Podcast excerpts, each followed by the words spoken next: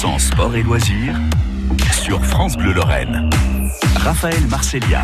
Et John Horn avec nous cette semaine sur France Bleu Lorraine pour nous raconter son parcours jusqu'à l'Everest. Pour ceux qui viennent de nous rejoindre, John est au camp de base. C'est une véritable immersion hein, au cœur euh, du pays Sherpa. Et de camp de base, euh, vous montez vers le camp 1, le camp 2, le camp 3, puis vous redescendez. Euh, c'est ce qu'on appelle donc la rotation d'acclimatation. Un retour au camp de base, même des fois un peu plus bas d'ailleurs. Et c'est une seule rotation hein, général pour limiter les risques, John. On fait qu'une seule rotation. On fait une seule rotation. Euh, c'est normalement largement suffisant pour le, corps de, s'acclimater et c'est aussi surtout pour pas passer plusieurs fois l'icefall qui reste euh, un des endroits les, plus dangereux euh, là il faut imaginer l'icefall c'est des, tonnes de glace qui peuvent se décrocher à chaque moment vous passez dans des crevasses vous les remontez le chemin change beaucoup là-bas parce que le glacier bouge énormément. Donc c'est vraiment un endroit assez périlleux là, donc il faut vraiment éviter d'y passer ou d'y passer beaucoup de temps et d'y passer beaucoup de fois également. Donc à partir de là que vous avez fait votre première rotation et que vous êtes reposé un petit peu plus bas, on revient en camp de base et là on attend effectivement la fameuse fenêtre météo tant attendue par tous les alpinistes. Et donc euh, nous on avait loupé celle du 12, il y en avait une le 12, mais on l'a loupé de je crois de deux jours. Euh, et donc on a attendu pas mal de temps avant celle du 23, mais on est parti longtemps avant. À partir de là, le temps commençait beaucoup à se dégrader. Et euh, il a fallu prendre des, décisions, euh, voilà, de savoir si on grimpait quand même dans ces conditions-là ou pas.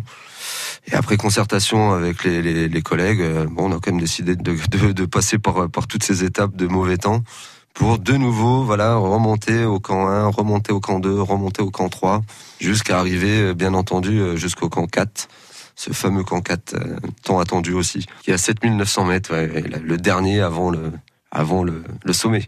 Normalement, vous faites une journée par camp.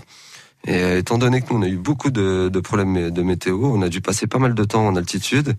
Je crois qu'on était resté euh, pas loin de... On a sauté le camp 1, c'est-à-dire qu'on a fait un direct jusqu'au camp 2 à partir du camp de base. C'était une très grosse journée.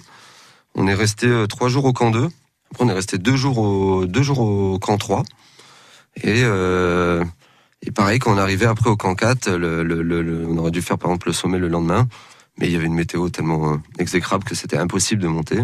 Donc on a dû encore attendre une journée pour faire pour, pour démarrer le, le push summit. Alors c'est le terme euh, c'est le terme anglais pour dire voilà le top départ euh, le top départ sommet.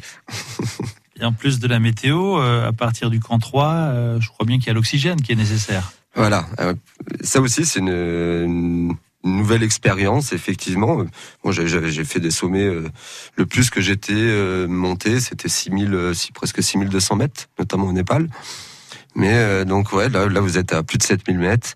Et là, vous avez accès à ce fameux gaz précieux, donc l'oxygène, qui est quand même assez important.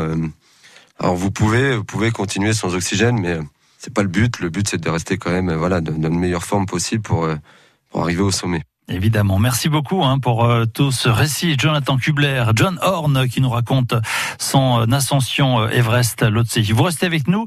On se retrouve dans un instant. À tout de suite.